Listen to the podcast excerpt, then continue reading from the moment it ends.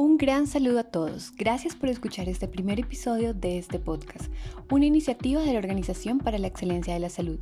Hoy damos la bienvenida al doctor Carlos Fernando Valencia y a su presentación COVID Card, una herramienta clave para la observación del COVID hospitalario. Adelante, doctor. Eh, muchas gracias, Marcela. Bueno, a continuación, eh, nosotros queremos presentarles a ustedes una propuesta de mejoramiento para el manejo de los pacientes hospitalizados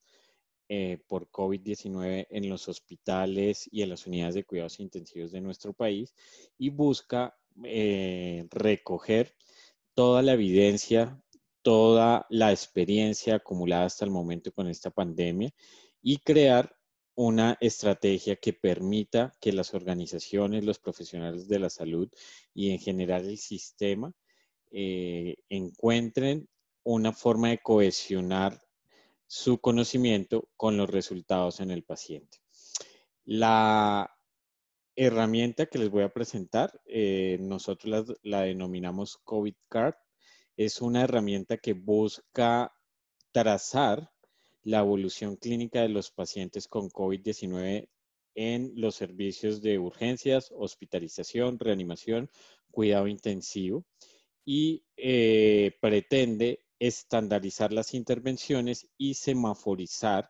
y permitir priorizar a este tipo de pacientes. Esta herramienta es como una hoja de ruta para, para este tipo de atenciones. Parte de algo muy, muy sencillo como colocar el nombre del paciente, su identificación,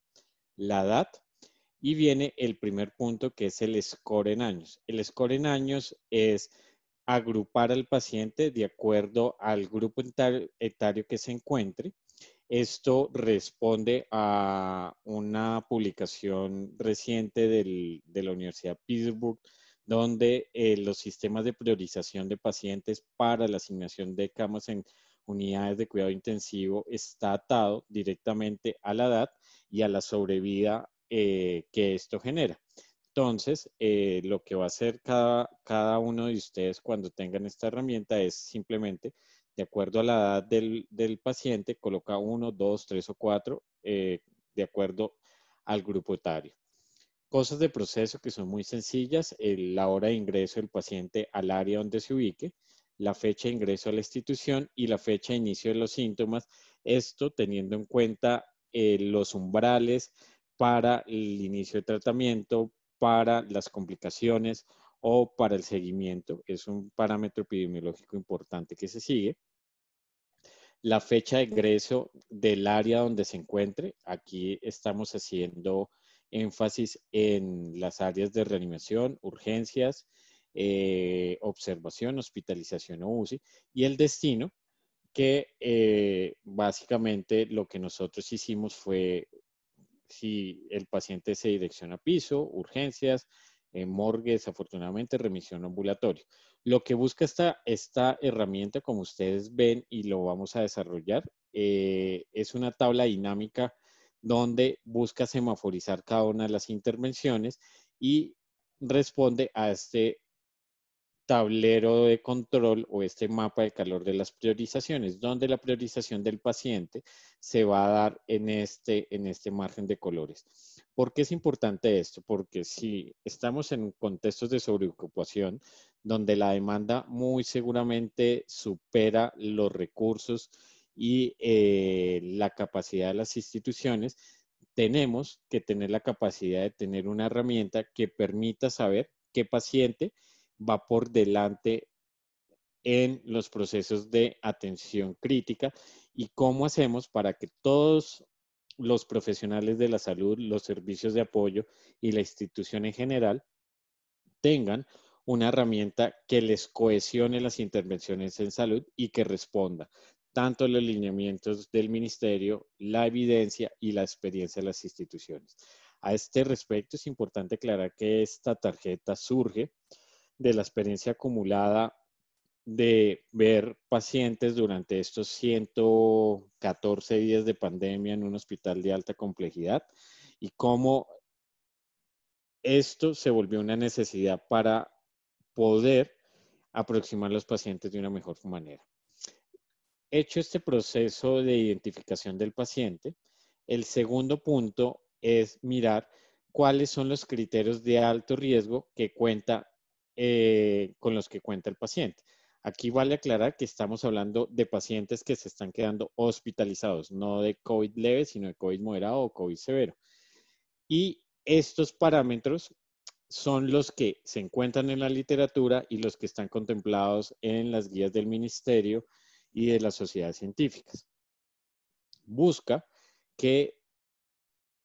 se den todas estas intervenciones en los pacientes para que todos los pacientes tengan equidad en las intervenciones. El primer punto es si, tuvieron radiografía o tomografía de tórax y eh, el ejercicio acá es colocar si fue normal, indeterminado o compatible para neumonía viral. En el caso que sea compatible o indeterminado, de acuerdo al,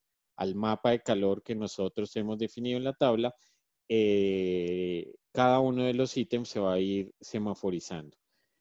El valor del EDH, que como la mayoría de ustedes saben, el punto de corte es 350 como un marcador de severidad para coronavirus. solo se coloque si es sí o no, si tiene hipoxemia en los gases arteriales, si tiene un dímero de por encima de 1000, que es un, un, patrón también de severidad, si tiene biomarcadores para lesión miocárdica positiva, una PCR por encima de 10, linfocitos por encima de 10, que es el otro punto, y una ferritina por encima de 1000, que son los elementos definidos como variables de alto riesgo para un paciente con COVID-19. ¿Por qué nosotros ponemos de una vez los puntos de corte dentro de la, de la herramienta? Para no dejar a la experticia o a la memoria de los profesionales de la salud si se acuerdan o no de cuánto es el punto de corte o no, o cuáles eran los estudios que uno debería pedir para un paciente con eh, COVID moderado o severo, pues la herramienta le da ese, esa ayuda para que en caso de condiciones de sobreocupación o de rotación de personal o que necesitemos apoyo de especialidades que de pronto no estén tan familiarizadas con el manejo de este tipo de pacientes, pues que tengan una herramienta donde les diga qué tienen que hacer. El otro punto importante y también eh, eh, más que es soportado en la literatura son las variables clínicas del paciente y las comorbilidades que les otorgan un riesgo individual para tener complicaciones. Las encontradas en la literatura y esto está con la última actualización que se hizo sobre los factores de riesgo en, coronavirus está si presenta enfermedad renal crónica, hipertensión, malnutrición, diabetes mellitus, demencia, obesidad. En este punto es importante aclarar que manejamos obesidad desde todos los grados y no obesidad con un índice de masa corporal superior a 40, como están en algunas eh, publicaciones, principalmente británicas, que toman ese punto de corte desde 40. Nosotros lo tenemos en cuenta desde la definición de obesidad y esto responde a los datos que viene publicando el Instituto Nacional de Salud de nuestro país, donde la obesidad eh, pasa a ser casi que la, la cuarta comorbilidad más asociada en población adulta joven enfermedad cardiovascular, embarazo, el uso no de tabaquismo, enfermedad pulmonar, asma, inmunosupresión, VIH, EPOC, cáncer, edad superior a 65 años y enfermedad cerebrovascular como factores de riesgo. De la misma forma que lo veíamos en los criterios de alto riesgo, lo que hacemos con las variables eh, de comorbilidades es simplemente seleccionar cuál de estas comorbilidades presenta el paciente y el, el tablero automáticamente se va semaforizando para que sirva como un tablero de control visual para cada uno de los pacientes de forma tal que cuando uno lo visualice una vez esté diligenciado, las personas puedan saber de una forma rápida cuáles son las condiciones que le están otorgando a ese paciente un riesgo mayor o menor. El otro punto es la valoración en los contextos, y esto está atado a neumonía viral,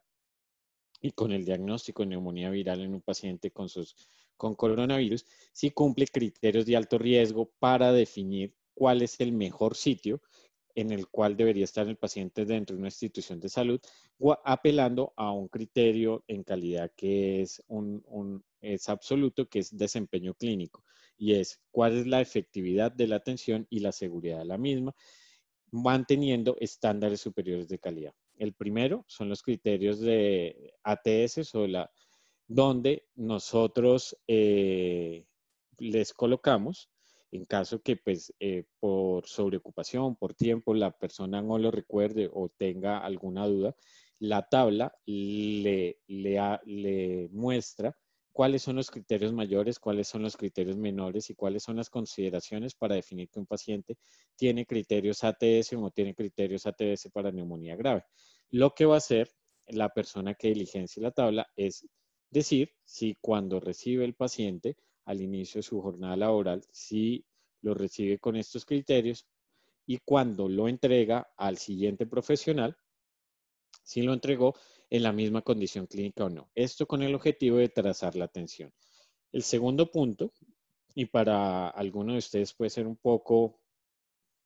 curioso por qué estamos colocando PCI y no estamos colocando CURP 65 para la valoración de la gravedad. Esto responde a una serie de datos que venimos recolectando en,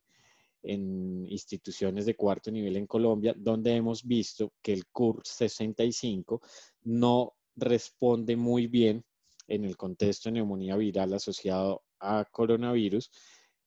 en la determinación de la severidad, cosa que el PCI sí nos está permitiendo demostrar. Eh, cuenta con el enlace en el caso que, que no tengan como con los recursos para realizarlo y el ejercicio es exactamente el mismo, evaluar con qué PCI entra y acá es importante que nosotros el PCI por encima de 4, que es el que encontramos en la literatura como un patrón para definir que ese paciente debería estar o en una, una unidad de cuidado intermedio o en una unidad de alta dependencia eh, eh, está definido en la literatura como un factor de riesgo, pues se semaforiza de forma sola. En caso que sea un, PCI de 1, eh, 2 o 3, pues no, se, no van a encontrar esa semaforización y el mismo ejercicio que hacíamos con ATS, mirar el PCI con el que recibe y entrega al paciente. El otro ítem es el SOFA, que es una escala para evaluar el, el compromiso eh, hemodinámico y el compromiso multiorgánico en el paciente en contexto del el riesgo de descompensación y mirar el sitio, el mejor sitio para ubicar el paciente. El ejercicio es exactamente el mismo. Mirar qué SOFA tiene el paciente y este se semaforiza de forma automática. ¿Cuál es la, el punto acá? Que la semaforización del SOFA responde a una variable que ya les voy a mostrar más adelante, que es la escala de Pittsburgh, donde el SOFA se tiene en cuenta para la priorización del, paciente. Por eso la semaforización acá es la misma que ustedes van que vamos a encontrar en el siguiente punto. Entonces, si yo pusiera un SOFA por debajo de 6, este automáticamente se colocaría en rojo y el SOFA que con el que entrega el paciente el mismo ejercicio. Tenemos claro, y para, creo que para todos es evidente, que eh, una población en donde es difícil tomar decisiones son las poblaciones geriátricas. Y aquí entra la disyuntiva en condiciones de sobreocupación, en condiciones de individualización de la atención. ¿Cuál de, en qué escenarios vamos a hacer maniobras de reanimación cardiopulmonar, vamos a priorizar unidades de cuidados intensivos o procedimientos de intubación orotraqueal y a quienes no vamos a hacer ese, ese, ese tipo de acciones, pues la evidencia muestra, y acá en, en, en la, eh, se encuentra como la interpretación de esto, es que pacientes geriátricos no serían candidatos para eh, el uso de recursos de una unidad de cuidado intensivo, intubación orotraqueal o maniobras avanzadas de reanimación la literatura demuestra y, diversas sociedades geriátricas lo han puesto um, de manifiesto. Paciente que tenga un Bartel por debajo de 40, que tenga una dependencia severa, que tenga voluntad anticipada y esto es un, ejercicio de personalización de la atención o los criterios NECPAL que fueron desarrollados también en este contexto y fueron puestos en marcha en España cuando tuvieron este, este escenario que la, la demanda de pacientes sobrepasaba los recursos, pues sí tiene criterios NECPAL positivos o no. Y en el caso que alguna de estas preguntas sea positiva, pues el profesional de la salud debería considerar no trasladar a este paciente a unidad de cuidado intensivo o hacer maniobras de reanimación cardiopulmonar avanzada. Otro ítem que no está atado de forma clara a la estratificación del paciente, pero que sí es un patrón de seguridad y efectividad en el manejo de este paciente es si cuenta con tromboprofilaxis o no. No hago eh, hincapié acá si la tromboprofilaxis está ajustada de acuerdo a la o la tasa de filtración glomerular o ese tipo de acciones, sino que está considerada y está contemplada dentro del de el acervo diagnóstico y terapéutico del paciente esto con el objeto de que el profesional de la salud no se olvide de considerar esta intervención. Como ustedes pueden ver, hasta el momento, nosotros lo que hemos venido haciendo con la tabla es en una sola herramienta empezar a individualizar todas las variables que encontramos en la literatura, que son del concurso de los, en el manejo de estos pacientes en un elemento sencillo, rápido, estandarizable y que pueda ser perdurable en el tiempo en, los hospitales para el manejo de estos pacientes. Es importante aclarar que cuando nosotros nos vayamos a ver abocados en condiciones donde tengamos un exceso de pacientes y donde tengamos que empezar a definir qué paciente va primero que, cuál, que, el, que el siguiente o cómo vamos a hacer para dar una cama o dar un ventilador o ofrecer una intervención terapéutica, pues hay intervenciones para la priorización o la realización de triaje para eh, cuidado intensivo, que es la escala de Pittsburgh, y nosotros hacemos una escala de Pittsburgh modificada, que es la que la Sociedad Colombiana de Cirugía, en la publicación reciente en la revista de esta sociedad, eh, cuando hacen la evaluación de las variables éticas para el manejo de pacientes con coronavirus, pues es la que ellos adaptan para el contexto colombiano. Y tienen en cuenta que la posibilidad de supervivencia a corto plazo, que está atada al sofá del paciente y entre más alto es el sofá, el nivel de priorización baja. El ejercicio acá simplemente es colocar cuál sofá responde el paciente. En el caso eh, eh, de este ejemplo, es un sofá menor de 2. Y el otro punto es la, la, asociación de esta condición clínica del paciente con la presencia o no de comorbilidades que impacten su sobrevida a largo plazo o la sobrevida menor a un año. El ejercicio acá simplemente es seleccionar si tiene o no comorbilidades, si tiene comorbilidades que impactan su sobrevida a largo plazo, que son estas, las que están contempladas dentro de las publicaciones, o una sobrevida inferior a un año, que están descritas acá, y el ejercicio no es otro que seleccionar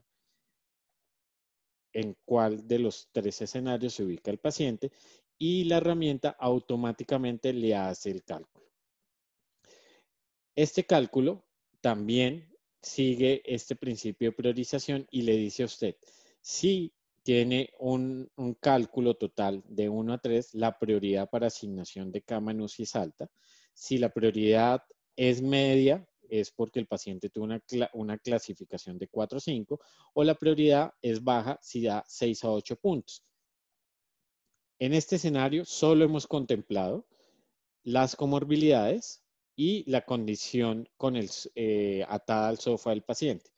Pero debemos tener en cuenta que en condiciones de sobreocupación podemos, podemos vernos abocados a tener pacientes que tienen, después de este ejercicio de priorización, tienen el mismo score. Pues bien,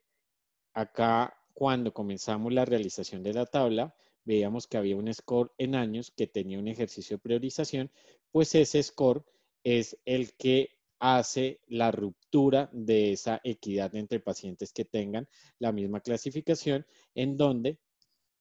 este score se suma a la edad y si da nueve puntos, la prioridad es alta, 10 puntos es una, una, prioridad intermedia alta, 11 puntos es intermedia y 12 es una prioridad baja para la asignación de una unidad de cuidado intensivo en condiciones donde tengamos un flujo de pacientes, que todos tengan la necesidad de los mismos recursos de manejo crítico y necesitamos priorizar y hacer un triaje para la asignación de cuidado intensivo y está contemplado dentro de la herramienta y busca que en la asignación, no solo en las unidades de cuidado intensivo, sino en el acceso o el ingreso a las unidades de cuidado crítico de reanimación en condiciones donde la sobreocupación esté presente, pues se tenga esta herramienta como posibilidad. El otro punto que es supremamente importante y que eh, dentro del ejercicio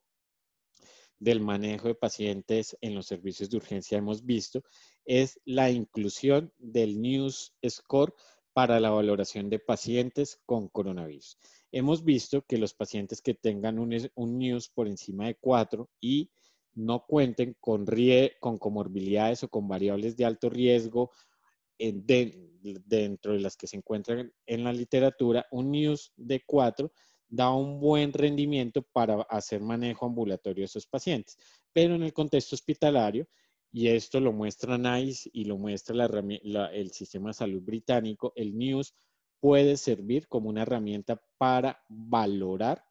la evolución de los pacientes en los contextos hospitalarios y puede servir como una hoja de ruta para saber si el paciente se va a deteriorar o no. Como es de conocimiento de la mayoría de ustedes, existen dos tipos de news. Un news normal, que fue el original, publicado en el 2012, y el news 2. Nosotros, para el contexto del manejo de la pandemia, decidimos irnos por el news normal, porque no tiene en cuenta si el paciente usa oxígeno o no cuando ingresa al hospital. No está contemplado para eh, falla respiratoria hipercámnica, que es la variación del News 2 y la fiabilidad y la seguridad en los contextos eh, hospitalarios y de urgencias del News en falla respiratoria hipoxémica, que es en el, el, caso de la mayoría de los pacientes con coronavirus, es superior al News 2.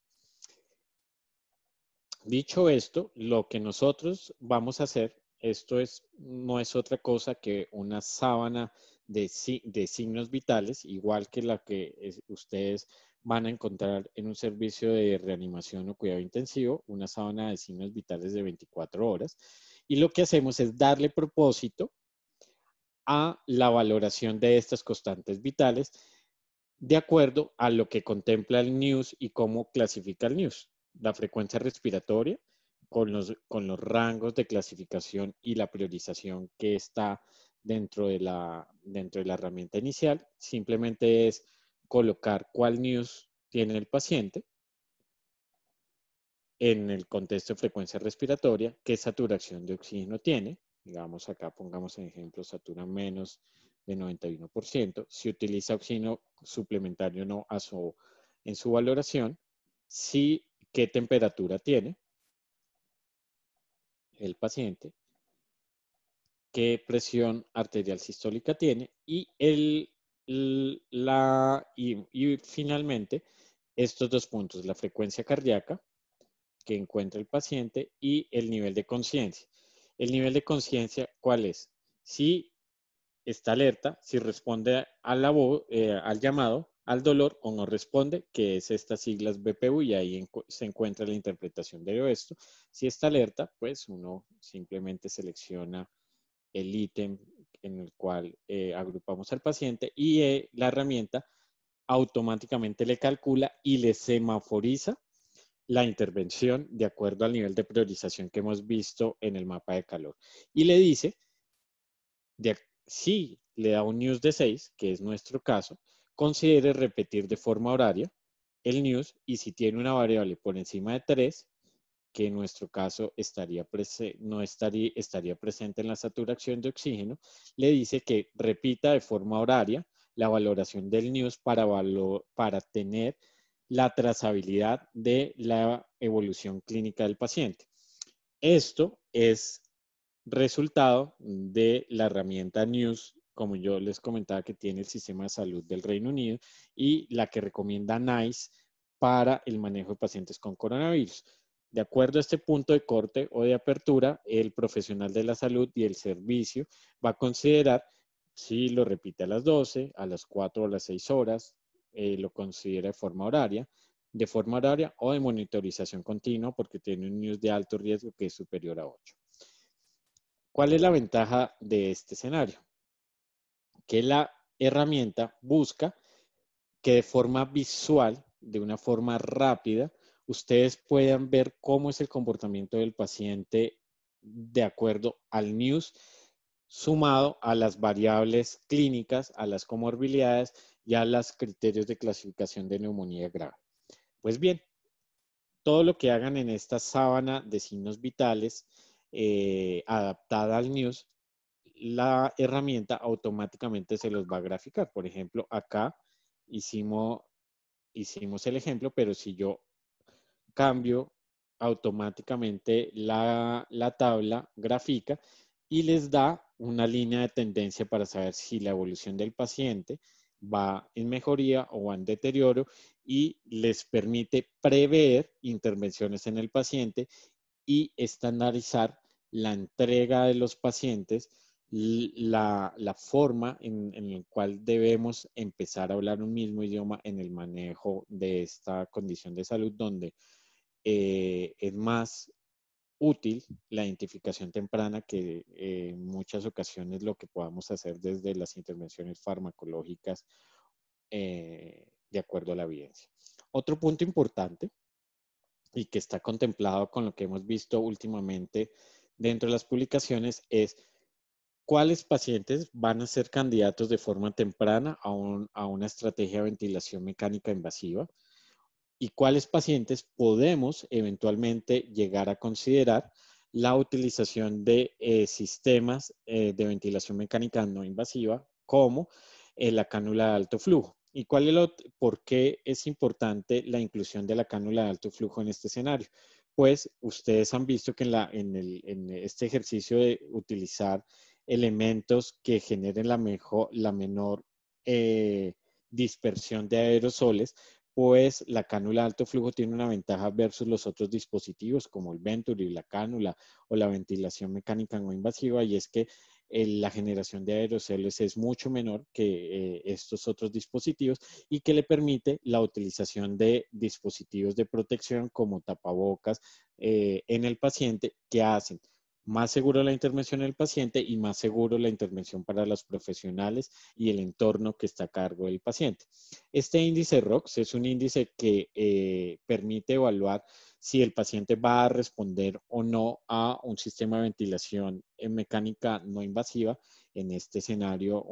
una cánula de alto flujo, y tiene en cuenta tres variables, la saturación de oxígeno, la fracción inspirada de oxígeno y la frecuencia respiratoria. El, escenario es el mismo, es reproducir lo que vemos en el paciente. Entonces, si tiene una FIO2 del 21%, satura 50, pongámoslo en el escenario, y tiene una respiratoria de 40, automáticamente la herramienta le, calcula el ROX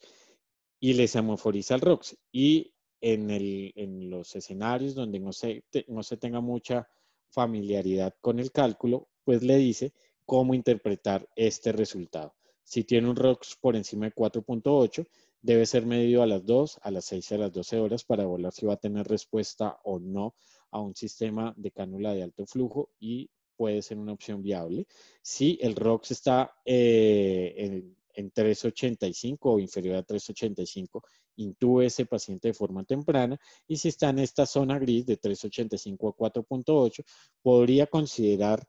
como terapia inicial una, una cánula de alto flujo, siempre y cuando reevalúe el comportamiento del ROX a las dos horas y considere la, la, la, continuidad de este manejo o la suspensión. En este punto también es importante que si el paciente tiene una PAFI por debajo de 150, y esto está atado de las publicaciones eh, en Critical Care que hicieron los chinos con el manejo de la pandemia, un paciente que tenga una PAFI por debajo de 150 debería considerarse una intubación temprana. El ejercicio con el, con el, con el ROX es exactamente igual que el NEWS y la gráfica hace el mismo ejercicio. Le grafica el comportamiento que es en, atado el ROX versus la hora y le hace una hoja de, tendencias de la de, del contexto del paciente. Y ahí, como lo encuentro.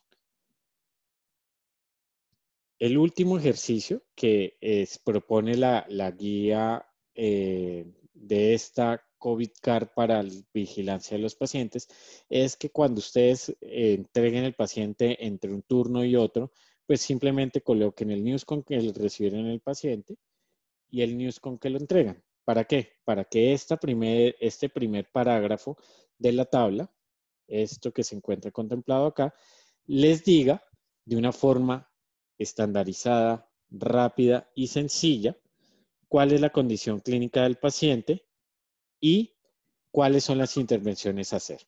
buscando la cohesión en las intervenciones, la expedición en el paciente de la mejor calidad clínica posible y la apropiación de la evidencia dentro de los ejercicios eh, diagnósticos y terapéuticos en los hospitales. Espero que les sea de mucha utilidad, que responda a las necesidades que ustedes tienen en las organizaciones y sobre todo que ayude a que nosotros ofrezcamos un servicio de valor superior para los pacientes y que hagamos diferencia en la atención del COVID-19. Muchas gracias. Doctor Carlos Fernando, muchas gracias por acompañarnos en este primer episodio de Podcast Vía Salud. Invitamos a nuestra audiencia interesada en la herramienta propuesta por el doctor a escribirnos su nombre, correo y celular al correo electrónico podcast.oes.org.co. No olviden seguirnos en nuestras redes sociales como Organización para la Excelencia de la Salud y en Twitter como OES Virtual. Los invitamos a escuchar próximamente el segundo episodio de esta serie. Hasta entonces.